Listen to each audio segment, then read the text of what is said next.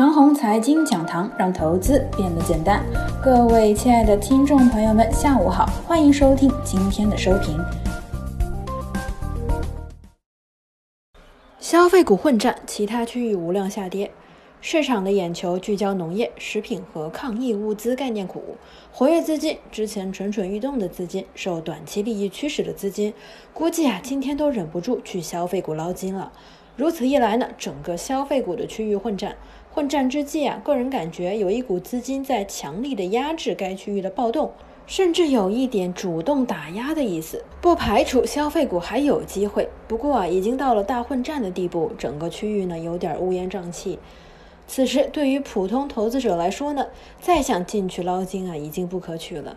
游资炒作的地方呢，容易赚快钱，但是反过来想想，游资洗劫过后的区域也容易快速的亏钱。接下来，如果追涨停啊，搞不好一天亏个百分之十以上都是有可能的。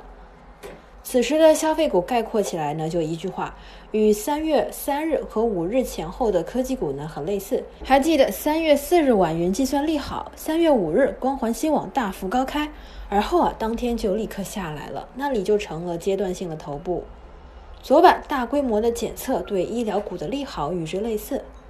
科技股的性质和农业食品相克，只要农业食品医疗当道，科技股肯定就没戏。今日整个市场都在消费股混战，科技股呢自然是无量下跌。科技股在四月十四日到二十日之间几天呢上涨了一点，主要呢是因为那几天农业食品医疗原地踏步。要说起市场的节奏，那基本是这样的：消费股跌死了，科技股不久之后就来了；科技股跌死了，不久之后消费股就来了。比如，二零一九年的七月初到八月初，消费股跌死了，科技股呢从八月初涨到了九月初。科技在二零一九年的九月中旬大跌之后，消费股从十月初涨到了十一月初。消费股在二零一九年的十一月份一波下跌之后，科技股从十二月初涨到了今年的一月初。今年二月份的行情啊，应该算是消费和科技股同步的。科技股在今年的三月份跌死之后，三月二十四日开始，消费股准时到来。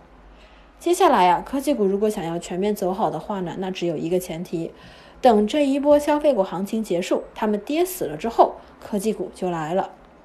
以上所有的节奏都是一个月的跨度，看看本次的消费股啊，从三月二十四日算起，明天呢是四月二十四日，正好满月，再结合今天消费股的混战，个人估计一个月的周期依然有效。